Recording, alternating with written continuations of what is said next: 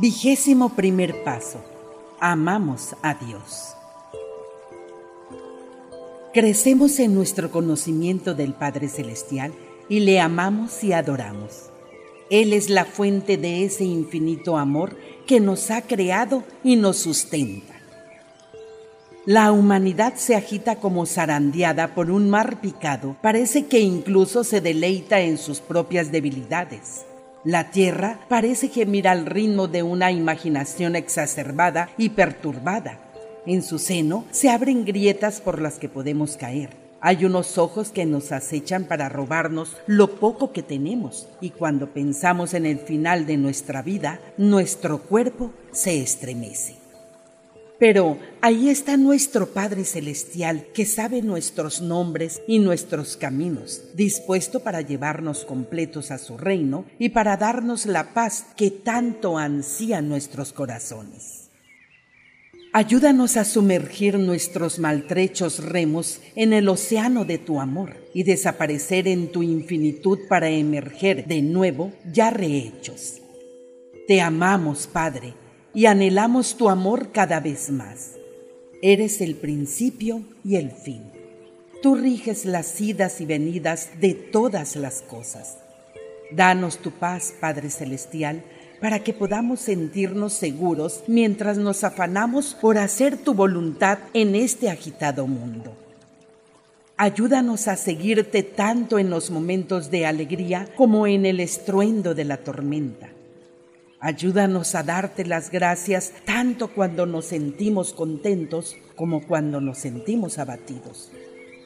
Depositamos en ti todos los deseos de nuestras almas. Concede claridad a nuestras débiles y desordenadas mentes. Ven en poder a los que buscamos tu espíritu. Que los cielos revelen tu poder soberano y que tu espíritu descienda para inspirar a aquellos que te buscan. Con los ojos del Espíritu percibimos la belleza en las cosas comunes como si buscáramos pepitas de oro en el lodo del río. Vemos la excelencia de tu plan y la sabiduría de tu llamada. Tu paz descansa sobre nosotros. Estamos por fin aprendiendo a saber discernir tu voluntad. Las ataduras que tanto nos limitaban se deshacen con el sol que empieza a calentar temprano las laderas de las montañas. Ya no nos sentimos aprisionados por las cosas de este mundo, sino que nos sentimos libres para seguir el destino que tú has dispuesto para nosotros, y no nos es posible seguir ningún otro camino, Padre querido, tras haber descubierto en el sendero que conduce hacia tu presencia, tu belleza y tu bondad. Disfrutamos de las cosas más comunes de la vida en nuestro conocimiento de que fuiste tú quien le diste forma e incluso somos capaces de ver inmensas praderas de paz y realización tras la enfermedad y la falta de armonía del mundo. Te vemos en las sombras tras esa puerta que abrimos y cabalgamos al viento de tu amor. Te seguiremos para siempre, cada vez más allá, más cerca de ti, hasta que el mal y el pecado se quiebren en la nada. Tú consuelas nuestros corazones, compartes nuestras alegrías y luchas con nosotros en todas nuestras batallas. Tú eres el único Dios verdadero. Tú nos conoces bien y nos mantienes a salvo. Amar al Creador es el principio mismo de la vida. Al amar a Dios, llegamos a conocerle y a sentirnos como sus hijos e hijas. Adorar a nuestro Hacedor nos hace levantarnos sobre las adversidades de la tierra y llegar hasta las orillas del paraíso, en pensamiento ahora, pero realmente después. Al adorar a Dios, unimos nuestros corazones sedientos a la fuente infinita de todas las cosas y en esa comunión nos deleitamos. Nuestro Padre es misericordioso y majestuoso, infinitamente sabio, poderoso y omnisapiente. Él nos observa tras las nubes y conoce el fin desde el principio. La vida que estamos ahora viendo no es sino un mero preludio, un atisbo de nuestra andadura eterna donde las aparentes coincidencias se ven con luz diáfana, dando un propósito a nuestras vivencias un propósito eterno que Dios ha establecido para nosotros en su plan divino antes de que el mundo tuviera su comienzo, y en cuya realización nos deleitamos y encontramos nuestra realización. En la plenitud de los tiempos, el Ser Supremo, como testigo de nuestra supervivencia tras nuestra estancia en los mundos del espacio, completará el plan evolutivo de Dios.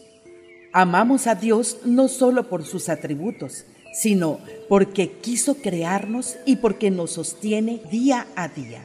Él responde a nuestras oraciones, nos cuida en las dificultades de la vida nos proporciona mundos en los que vivir tras nuestra estancia en la tierra. Dios nos da seguridad cuando la duda cruza por nuestros corazones humanos, haciendo que su caudal de amor nutra nuestros espíritus.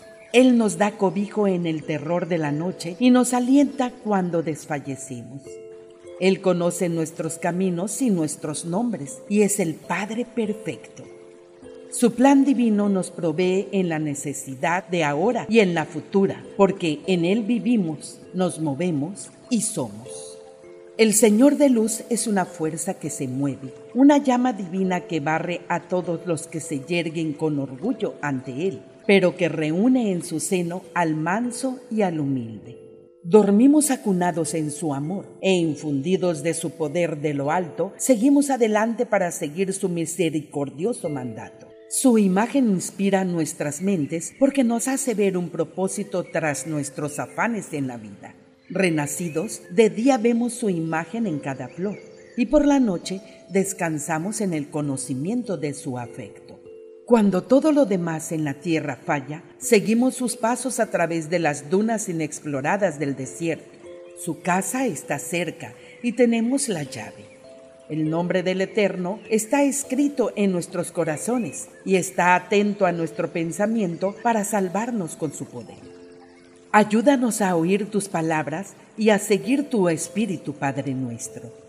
Muéstranos los misterios de la vida para ser capaces de concebir todo tu profundo amor.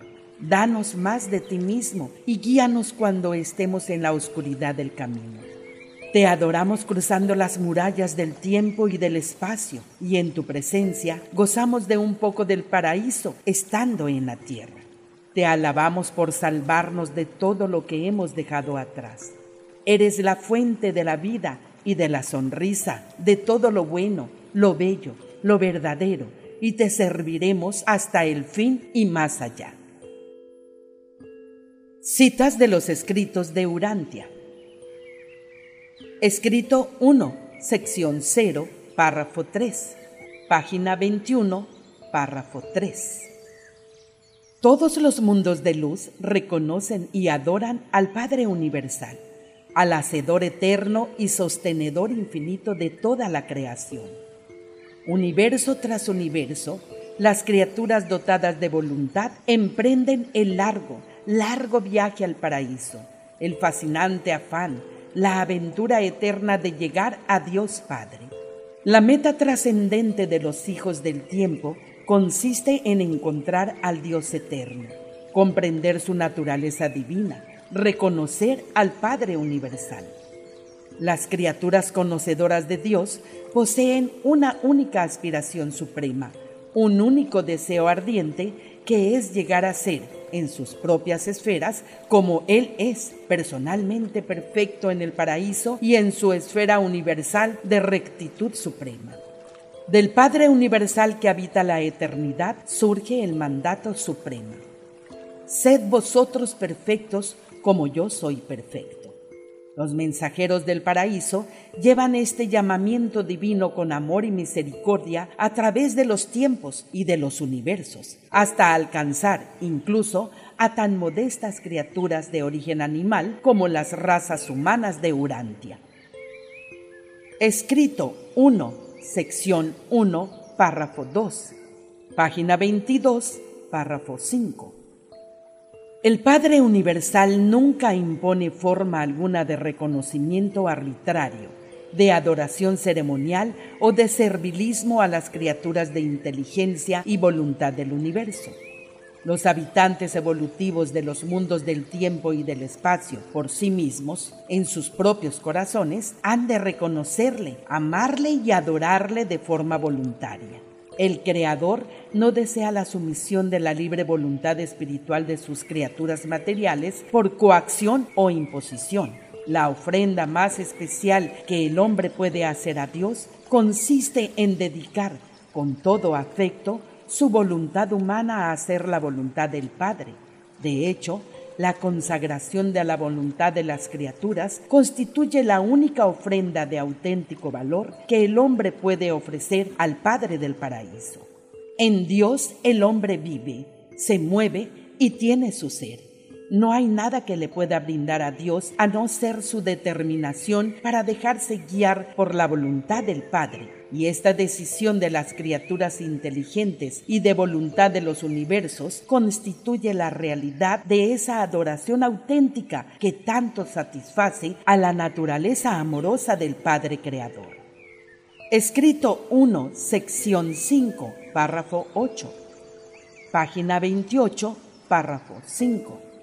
A pesar de que Dios es potencia eterna, presencia majestuosa, ideal trascendente y espíritu glorioso, aunque sea todo esto e infinitamente más, no obstante, es verdadera y perpetuamente un creador personal perfecto, una persona que puede conocer y ser conocida, que puede amar y ser amada, alguien que puede hacerse amigo nuestro siempre que pueda ser conocido, tal como otros seres humanos han sido conocidos como el amigo de Dios. Escrito 2, sección 5, párrafo 5, página 39, párrafo 4. Al fin y al cabo, la más grande evidencia de la bondad de Dios y la suprema razón para amarle lo constituye el don del Padre que mora en vosotros el modelador que con tanta paciencia aguarda la hora en que los dos os hagáis uno para la eternidad. No encontraréis a Dios aunque lo busquéis, pero si os dejáis guiar por el Espíritu interior, os sentiréis infaliblemente llevado paso tras paso, vida tras vida, universo tras universo y era tras era, hasta finalmente encontraros en la presencia de la persona del Padre Universal del Paraíso. Escrito 5, sección 1, párrafo 2, página 62, párrafo 4. Nuestro Padre no está oculto ni se encuentra recluido de forma arbitraria. Él ha puesto en ejecución los medios disponibles a su sabiduría divina en un interminable esfuerzo por revelarse a los hijos de sus dominios universales. Hay una grandeza infinita y una generosidad inexpresable relacionadas con la majestuosidad de su amor que le hace anhelar la vinculación con todos los seres creados capaces de comprenderle, amarle o acercarse a él. Y son, por tanto, vuestras propias limitaciones, inseparables de vuestro ser personal finito y de vuestra existencia material, las que determinan el momento y el lugar y las circunstancias en las que podréis lograr el objetivo del viaje de ascensión de los mortales, encontraros en la presencia del Padre en el centro de todas las cosas. Escrito 5, sección 1, párrafo 8 Página 63, párrafo 6. El Padre desea que todas sus criaturas estén en comunión personal con Él. Él tiene un lugar en el paraíso para recibir a todos aquellos cuyo estatus de supervivencia y cuya naturaleza espiritual les posibilite tal logro. Por ello, fijad en vuestra filosofía de una vez y para siempre lo siguiente.